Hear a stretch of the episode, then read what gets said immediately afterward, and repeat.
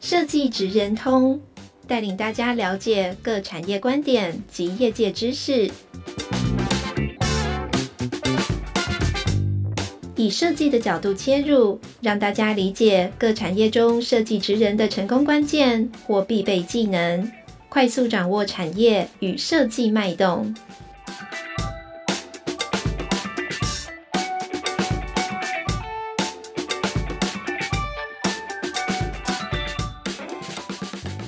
各位听众朋友，大家好，欢迎来到设计职人通 Pockets 频道，我是台湾设计研究院产业前瞻组的 Vivian。今天我们很荣幸可以邀请到禾隆毛厂股份有限公司的陈彦成董事长，还有这个世世设计有限公司周玉允的主理人哈，因为他们两个虽然感觉好像是不同的领域，可是其实又息息相关。那我们先来让我们的就是两位贵宾先跟我们现场的观众朋友打个招呼。嗨，大家好，我是禾隆毛厂第五代经营者陈彦成，请多多指教。Hello，我是 Justin 周韵，我是 Justin Double X 设计师周韵。好，那个呃，其实今天真的非常难得可以邀请到两位，因为其实你们在各自不同的我们讲说生活里面，呃，都会接触到你们提供的这个产品或是服务。好，那因为合龙毛厂呢，其实好像是从清朝的时候就设立了，所以到现在应该是。第五代，我是第五代，第五代，对对对对，对。那我觉得比较有趣，是因为刚刚我们在聊，就是 Ole 这边，其实你过往的学习经验，其实是从呃艺术，然后非常跨界到商业，嗯、然后但是你本身你在在你的这个呃人生的这个路程当中，嗯、你又选择了这个是。慢跑哈或者长跑来作为你的这个运动，是。那其实这些是什么样的机缘，能够形塑你成为具有这样子人格跟特质的人？哇，这个范围问的很广哦，从那个工作类别 问到说个人兴趣，先从小时候到高中期间是比较喜欢艺术相关，其实也不是不要讲太神玄秘，就是对美术有相关的类型，就是说呃，比方讲平面设计也好，摄影也好，当时是性向不是性取向，对对对，性向好不好？性向是比较往着比较喜欢这类型的事物的，对对，那。因为哦，这部分刚刚大家也讲了，就是我是第五代经营者，换句话说，家里有一个企业，那已经经营了世代了，所以说家族其实有一个号召了，就是说，哎，我知清楚明白这条路必须要去走，嗯，所以说当时进大学之后呢，就哎先把这个喜好放到一边去，先把该做的事情做好，然后就后来就研读商学院的相关的资讯跟学习。之后出来工作之后呢，我觉得这个挺有意思的。就是说呢，刚刚有提到，就是说，哎，喜欢设计这个东西哦，跟商业是不是没有关系？其实我认为它不是。那刚刚也谈到说，跑步这件事情是不是跟设计有没有关系？也有关系。怎么说呢？第一件事情，我觉得好的经营者，对不对？必须要是好的设计师。嗯，因为我们把设计这个概念呢，无限的放大之后呢。你就是好的经营者，他会设计好的公司出来，好的作业流程，嗯、对不对？那我刚刚在讲说，大家可能不大清楚，就是说我个人还有另一个身份，很像是业余的超马哈的爱好者，超马，超马对超跑跟超马的，呃，不是不是跑车的跑哦，是超级跑步的爱好者。那如果说我参加那个赛事呢，平均是一个七天的赛事，两百五十公里，那地点是在撒哈拉沙漠。南极这样子极端环境之下，你就要去考虑到说，哎，你设计你平常的训练流程，你必须要去设计你去穿着，你去那些赛事的穿着，然后你要规划好你的整天哦，整整个赛事，因为它它是一个极端环境啊，早上起来可能非常冷，到中午的时候可能五十度，嗯，晚上的时候可能就不到零下，大概两三度，所以说你必须要 organize 跟 design 你的你的装备。要怎么样去面对面对这这这类型的不断的环环境？所以说，其实我觉得这挺有意思。就是说，人生在一开始，对不对？对于 design 这件事情的爱好，其实在我接下来人生旅程中，方方面面都有出现到。哎、欸，是哪一个机缘？就是应该说，你认识了什么朋友？嗯、比如说是认识像 Justin 这样子 style 的人，嗯、他把你拉到了这个圈子里头，嗯，从事这样子的。赛程吗？哦，比赛这件事情是不是这个机缘其实还蛮有意思的。就是说，因如果说有看到我们家的书，我就是说我当时进社会出社会的时候是被放在一个大陆非常偏远的地区，所以说呢，能够运动或活动类型很少。那企业家就跑步，嗯，对不对？那当时不是企业家，可是当就是说自己有一些号召，就是说，哎，必须要锻炼自己的耐力与毅力，嗯嗯。然后后来呢，一些因缘际会巧合呢，就因为周俊奇先生哦，信义房屋董事长，当时有支持林毅杰去跑丝路啊，那个真的很扯，那个是从伊斯丹堡直接用跑步的跑到西安。所以你也陪跑了一段时间。当时我们公司有赞助他，所以说我变成丝路大使。那丝路大使是第一次是说，哎、欸，最后的两百公里从那个甘肃跑到西安的那一段去陪他跑了一下。那好死不死呢，就跟他成为朋友。他朋友之后呢，就研究他了一下，他到底怎么红的？他怎么红的？有一个东西叫撒哈拉沙漠，对不对？对。然后就哎、欸，就去了啊。对，所以说这样的机缘就是告诉大家，那个交朋友要很小心，交交朋友会很累，越跑越大。所以它也改变了你的，就是呃不同的这个世界，人生的这个世界观。是是是。那我这边也想要请教一下，就是 Justin，因为其实 Justin 他是从呃时尚一路哈都呃在做跨界的这个发展。嗯、那呃在这个呃路程当中，你觉得就是哪些事情是你身为设计师，或是你在服务像合龙这样子的呃品牌客户而言最具有挑战的？那你用什么样的方式去排解呃面当你面对呃就是产业来的这个压力？OK。我先说，还好我没有这个交到这样的朋友，所以我不用跑。现在看，现在有，现在有，认识我了，要小心。OK，我我觉得呃，跟何龙应该讲说，每次应该不能说是挑战啦，应该是一个学到新知识的一个。每次这种跨界的合作，那都会学到，对我来讲是开一个眼界，然后学到新的方式，不管是回收，或者是再利用，或者是品牌的知识，或者刚刚讲企业的理念，都是一种，我觉得都是一种新的东西。那我一直把自己跟这样的，不管是品牌或者是传产合作，当成一个像是我像是一个厨师这样，那我的客户想要我端出什么料理。我我先听客户有什么需求，然后我再把它跟我自己的品牌 DNA 做一个融合，所以中间的过程应该是对我来讲，或对团队来讲比较大的挑战，应该是不同新的知识加进来。像这一次，我们就学到很多关于羽绒怎么回收再利用这个制成，其实是我们一般不会想象的。对，所以我们每天。哦，羽绒衣尤其冬天都在接触，但是太多的这些小细节是完全是颠覆我们的认知。那我觉得对我来讲，这是有趣，应该讲说合作最有趣的一个地方。它是一个呃 push 你做脑力马拉松的一个对对 brainstorming 的这个过程，是，是没错，因为它其实从。我们会觉得很理所当然的东西，其实它这个都有很大的，应该怎么很大的 know how，或者像刚刚奥利讲的一个 SOP，我相信是累积很久一个知识。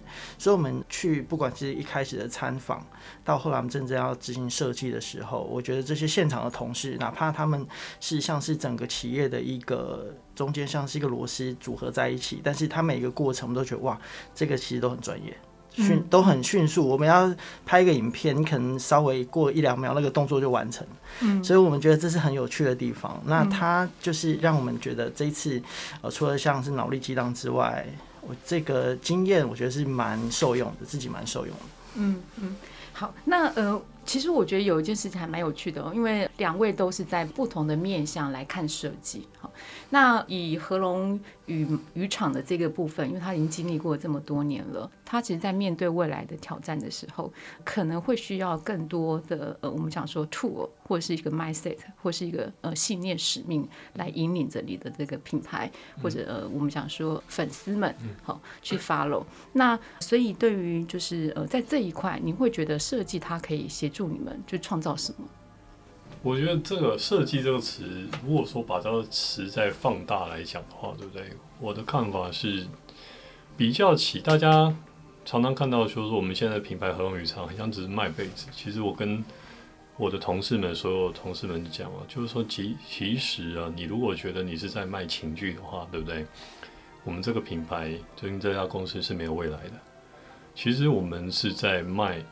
一个整体性的消费者体验，嗯，嗯，所以说你们在设计生活态度，嗯，生活态度的部分，就是说我们规定应该是在下一个五年哦之后再去考虑这件事情。毕竟哦，品牌还没找到那个位置哦，还没有那个影响力，这个梦哦可以先做，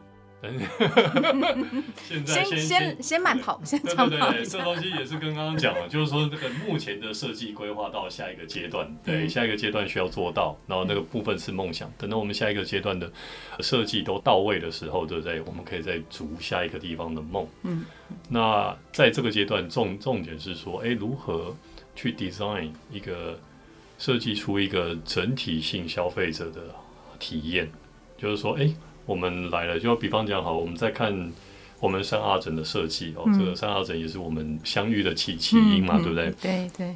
我们其实当考虑在说，并不是说哦，今这个枕头设计要让它多便宜还是干嘛的，就是说我们考虑到整个使用者的周期，对不对？跟环保跟永续的概念全部融合在里头的时候。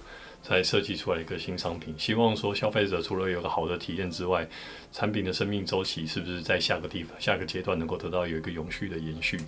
所以说，当时我们在做做这件事情，第一件设计，第二件事情是也是希望说大家来我们店里的时候，对不对？能够充分感受到这个这样子的环节，在我们的在我们的商品也好，服务也好，最后课后服务也好，在。最后是，就是说品牌精神也好，能够获得一个延续。嗯哼嗯哼，OK。那呃，Justin 怎么看呢？因为其实呃，我们都知道，就是设计可以帮助品牌它呃。改变，或是 renew branding 这件事情哈。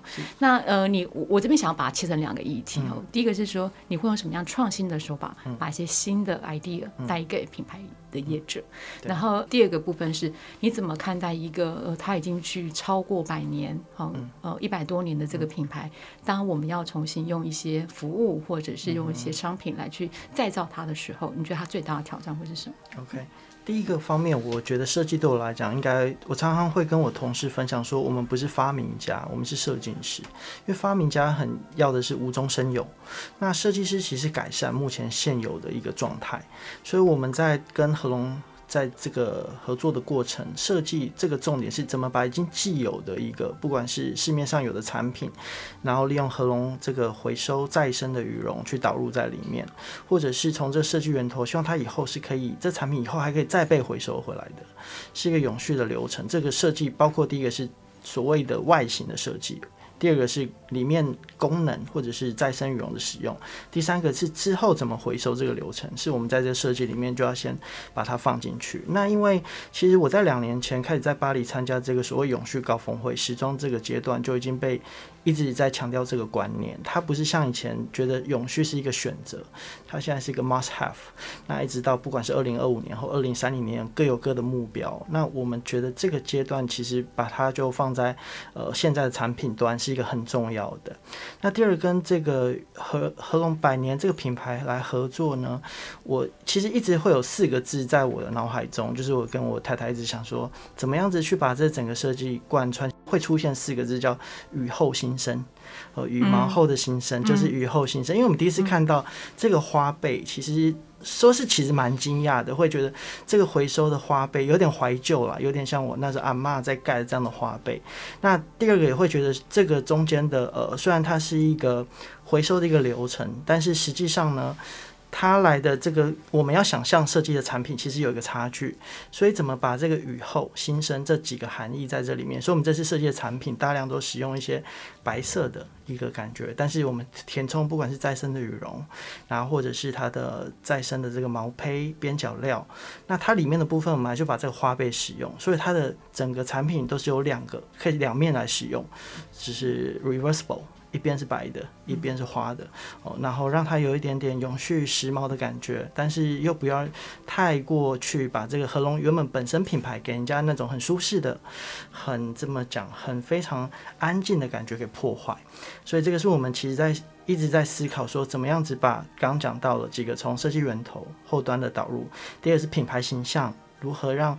不要是透过我们的设计而去把原本的品牌形象给抹灭了，希望它能够在原本的品牌形象，然后有更多的选择，让大家知道这样。嗯哼，OK，呃，因为这很不简单，因为它必须要跨很多不同的专业的 know how 来让这一个呃，我们讲说案子可以促成哈。可是我想在后面，它可能呃有一个很重要的关键，也就是创新跟创意团队能力的培养。所以我们刚刚有聊到说，哎，好像呃你们呃比如说好 Justin 的你的 office，你们会用什么样的方式来交流一些些新的呃与时俱进的概念，或是哎现在时代上面有趣的这个手法哈。对，等一下我也要请教一下，就是欧蕾，对对。好，我我其实很喜欢跟我的同事或实习生，或者说在学校演讲都会分享。我说，哎，你们都知道舒适，那说一般会说舒适会是会会给他一个什么身份？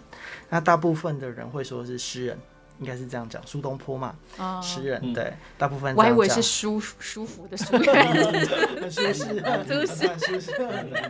然后苏东坡，那一般会觉得他是一个，应该讲说诗人比较多嘛，然后其实他是书法家嘛，那东坡肉、苏题。嗯，其实也都是他他盖出来的。嗯、那应该讲说，其实我的包括我自己的偶像，还包括我很爱讲那个什么唐伯虎点秋香，唐伯虎琴棋书画他也会。嗯，那他也是政治家，都是很跨界的。对，那更不用讲达文西。嗯，达文西啊，那应该讲说，工业革命第一次开始之前的教育是比较是通才类的，大家什么都学。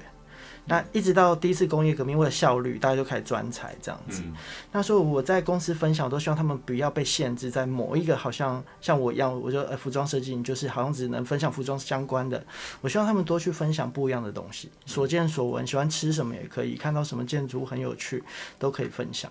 那这个是我希望能够透过一个这样子框架先被打破，然后让他们去理解，其实我们的品牌像。我的品牌叫 Just in Double X，两个 X 其实是 crossover，所以我从品牌开始创建到现在，就是不断的跟不同的产业去做跨界。那一定每一次都是一个新的，有可能像是说合龙，我们 Google、Nike、Levi's、Uniqlo，就是各种有时候做商业空间，有时候做一个输出的输出物，有时候做一个呃平面设计、产品设计。那只要脑袋不被受限，我觉得无限都有可能。所以我就。透过每个礼拜一个分享，然后希望大家给我教学相长啊，也不要说我好像是一个老板，一直灌输他们，哎、欸，我们要干嘛干嘛干嘛。有时候小孩子给我们，尤其是这个时代，他们给我们东西都我，我都无法想象。对我学，反正学的更多这样。你你觉得你应该说最近你听到就让你 shock 或改变你这个冲击最大的，它颠覆你的认知的是？你的伙伴们分享给你，应该是应该是最近还好啊，应该是 NFT 刚开始的时候啊，嗯、他们要分享哇，谁做了什么 NFT，然后卖了多少钱，然后谁做每天拍拍照也可以变 NFT，那个时候对，那个时候我就觉得天哪，这是什么？这跟我想象的都不一样。对，那个时候其实真的的确有点好像回到有点自己回到国中那种理工理工宅男那个阶段，就是很多都是新知，尤其是。这种电脑或者刚刚讲的像什么 OpenSea 啊、Discord 啊，或什么这一种，好像变成每天都要变学习的。他们在分享都是类似这样子。嗯，那我自己就会觉得，呃，哇，时代好像突然跳了一阶。他们叫做这个叫做什么奇异点了，就是跳了一个折点，就跳了一到了一个下一个阶段，这样。突然觉得我们自己好像是老人了，这样。对对对，以前没这种感觉，现在真的有这种感觉。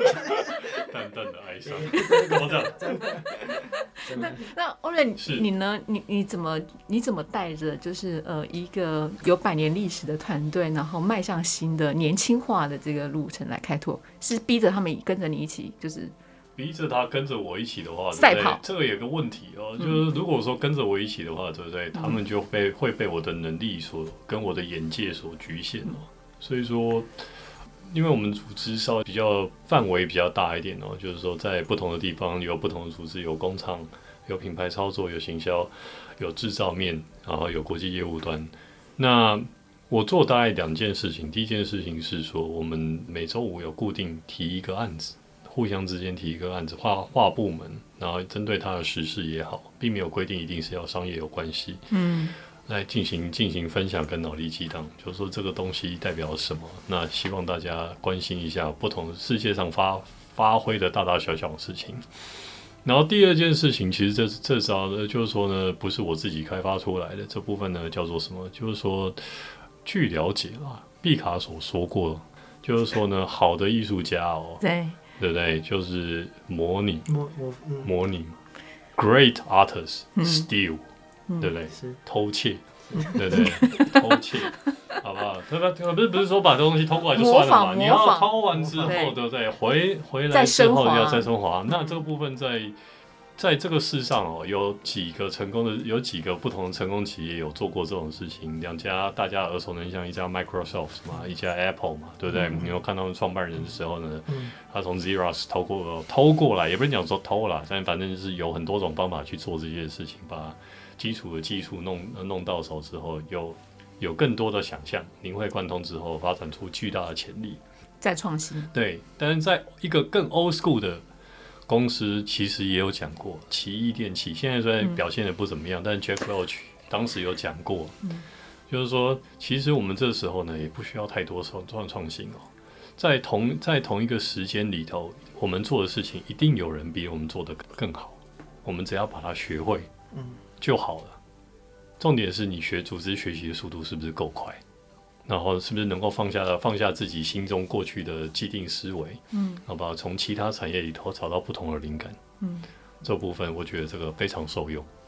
所以，呃，如果总结来讲，应该是我们都希望我们呃之后 join 进来的团队或者是伙伴们，嗯、他们具有一个重整的世界观，他不是只是在他的专业领域里面，嗯、那才能够呃符合就是两家就是不管是合龙或是 Justin Double X、嗯、呃不断的创新。对，那呃。我我想请教一下，就是因为你们两位都是在海外有呃留学过，是那是不是在海外的留学的这个经验也改变了你们对于呃就是目前直至哈的这些呃看法或做法？嗯嗯，哦，我先吗？好，这个我的回答比较无聊，人生只人生只过一次，所以说我没有办法说哦，我如果在台湾土生土长，可以一路过来的话，会不会这会是会不会是这个样子？会不会是这个样子？对无法回答。我们听听 Justin 怎么分享。我的确在米兰念书，应该影响我蛮大的啦。那尤其是我念的这学校叫 Domus，它本身就是一个不同有有 urban design、design 呃 fashion design 有各种组合在一起。所以当时候我们在上课的过程当中，其实他给我们教导都是跟不同的企业或品牌做一个所谓的 project design，就是他没有上课。他是跟不同的品牌做，有点像实习设计这样子，就像产学合作一样，对，有点这样子。嗯、来的老师都是品牌的设计师。嗯、那我印象很深刻，是我当时候有一个 tutor 是一个德国人，他给我一个概念，影响到我后来很深。他说：“Justin，我我的任务我没有来要教你设计，我不会教你要用什么材料，我不会教你要画怎么样的 shape，都不会。我只假装你是一个 rocker，我的任务就确保你是一个 rocker。”但是你要先告诉我什么是一个 rock，嗯、所以我要先去了解我自己到底是我想做什么。嗯，那在这个他确保你这个路上不会偏离掉，嗯、但是他不会教你说，哎、欸，你这时候唱这个飙高音，你要像是萧敬腾，嗯、还是你这个高音要像黄明志什么什么？没有，他没有不会给你范本，他只确保你的灵魂是你要什么叫 rock 的灵魂。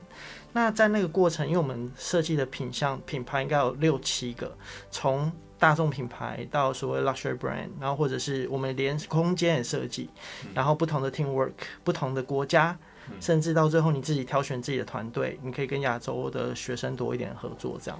那当时就架构我整个，它其实是一个框架在给我做设计，所以一旦到我回到台湾之后，反而影响我最多就是我可以同时跟不同的品牌的 DNA 做合作，所以我不会硬要把我的风格强灌在某个品牌。嗯、那这个就是我觉得我在意大利受教育，其实学到最多的最大的收获。因为当时我觉得很多国外的设计师，其实他同时能够设计像是服装设计、空间、汽车。然后像卡拉克菲摄影啊、拍照啊，他们就是真的强调一个设计是一个逻辑，逻辑架构之后，其实你做什么设计基本上都可以，只要你有一个团队来合作这样。那这个回来就影响到我后来做的各种跨界的案子。对，其实一开始的，因为当时我选择去意大利是非常少人选择，尤其是我那个学校，而且是个非常浪漫的国家。有时候对对。呃，不是，但不是东姆斯在米兰，非常有名的设计对对学校。它其实很，就是有时候太浪漫，浪漫浪漫到那个 放假你会很惨，暑假全都大家放暑假，找不到人帮你印东西，找到做个作品你会欧洲的八月，对对对，没人在上班，就太浪漫了，对对。对啊。但是，但是我觉得有一点，我觉得蛮有趣，因为我们都讲说意大利人很浪漫，可是我们后来在我们有些国际专业的案子里面，我们发现其实意大利很像台湾人，蛮像的，对，就是。他很懂得吃，然后，但是他如果就是呃专注起来，他可以在很短的时间内很有弹性的去达成目标。这件事情是还蛮特别的。然后也是欧洲，听说是妈宝最多的国家。哦，妈宝最多，我们就不。我们台湾不会有这样的情况。蛮多就是跟妈妈住在一起会用。哦，对对对，蛮多意大利是家庭观念很重。嗯、所以他们从以前看电影《黑手党》嘛，就是一个家庭，嗯、一直到我们八零年代最流行是班尼顿吧，嗯、那时候一个 Benetton 的那个品牌。也是家庭企业。嗯、对，啊，之前有个 Gucci 的一个电影，嗯，也是都是家族企业，所以他们家族那个很深，连接很深，非常深。那在这个学习，我觉得他有几个观念是。真正让我很受用，就是他基本上，呃，他不会怎么讲，他希望你先不要把自己设限在某个地方，但是同时。你还是要被局限，那怎么说呢？像 Gucci 好了，嗯，Gucci 是现在非常赚钱的一个品牌，嗯，它有大量的这个应该讲说 reference reference 都是从六七年代过来，嗯，可是他们在转换品牌的，就是设计师总监的过程当中，其实他们的接受度很快，嗯，但是他又不会你去设计一些太概念式没有发发生过那种奇怪的线条，嗯，所以他们其实是有一个商业的架构在。我觉得意大利人很会做生意，嗯，我会卖这些东西，它有一个方式，对，它不会让你太。设计出很夸张的东西，你觉得哇，这很酷，但是你还是有看过，不太像是日本啊，或者是比利时他们的服装设计师更前卫这样。嗯嗯嗯。这时候叫那个呃，因为 Ole 是在纽西兰嘛，对，纽西兰，对，所以是一个好山好水的纯净污染，纯净。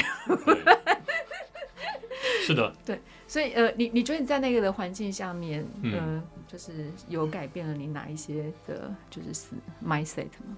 嗯，就变成一个纯净无污染的人，还蛮好。那个地方会羡慕那个在多摩选这么美丽的意大利。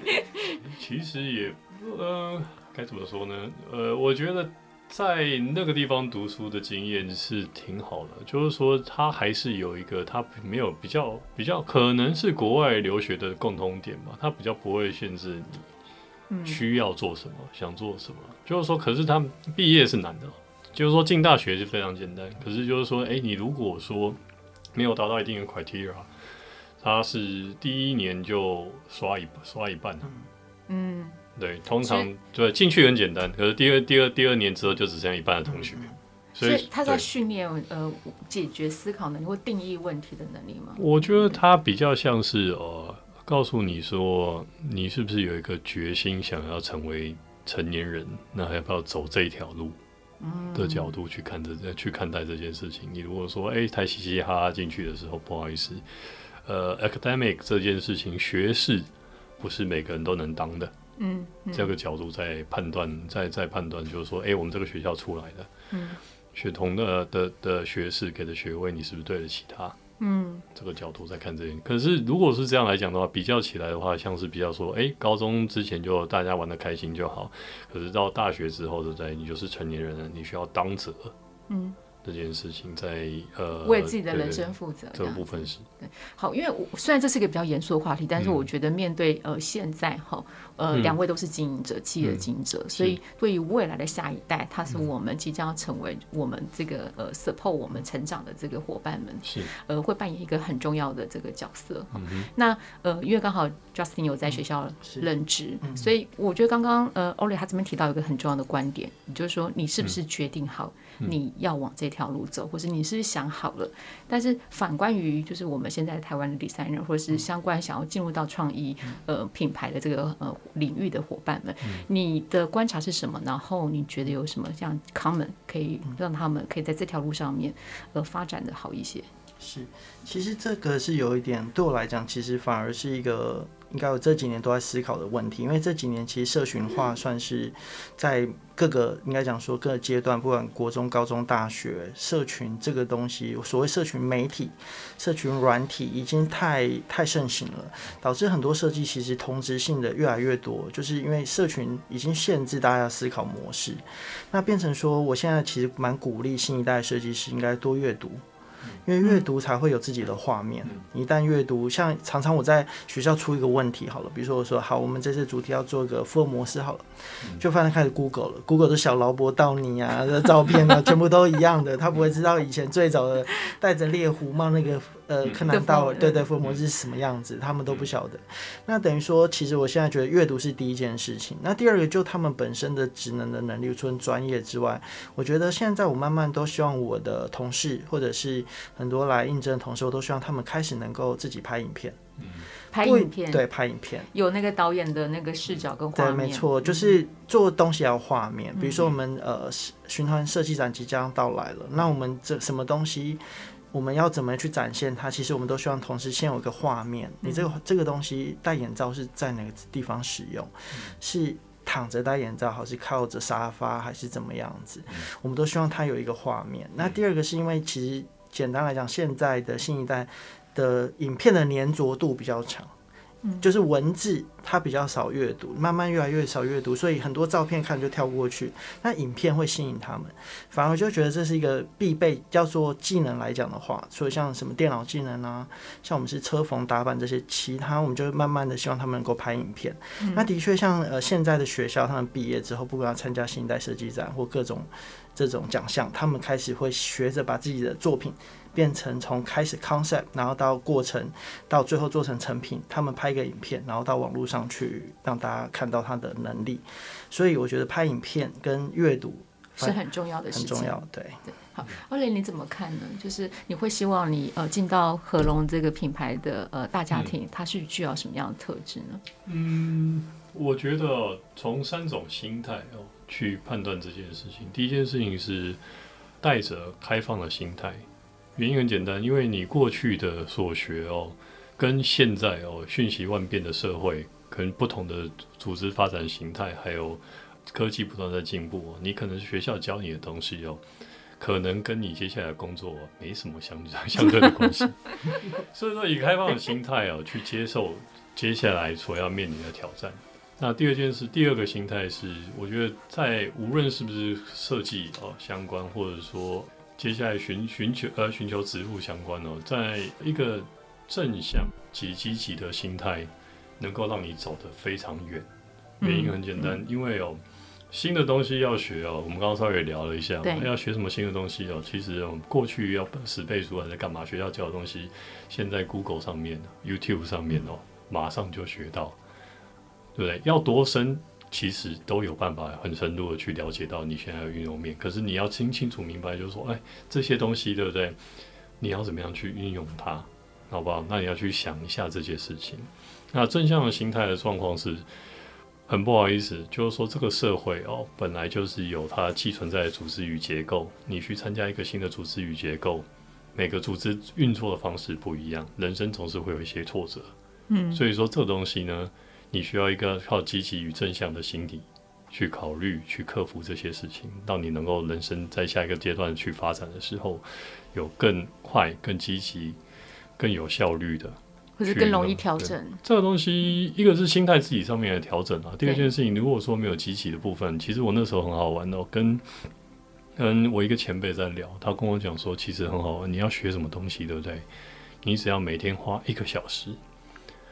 一年三百六十五天，嗯，就已经超过你大学主修那一堂课的时数了。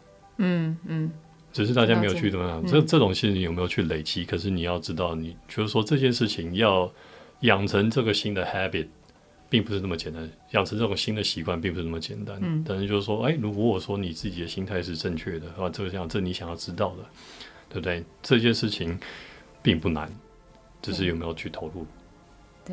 呃，就好比那个每天花个三十分钟听我们的设计职人通，然后可以一年，他可以就获得了许多不同产业的知识。好，对，挺好的，对对。那呃，最后我想要就请两位来再来分享一下，就是呃，因为刚刚提到了未来的人才，其实他对于呃企业的经营，他是扮演很重要的关键角色。那呃，当然我们也会 support 这些呃新加入的伙伴，他不管他也许是刚毕业的，就是新鲜人，可是他也有可能是转职，好，跳到这个领域的这个呃 partner。那如果以一句话来描述你们接下来吼，你们期望，因为你们我们各自都要形塑我们自己的呃永续的这个品牌的这个面向，嗯嗯、你们会期望就是你们会变成一个什么样的呃品牌？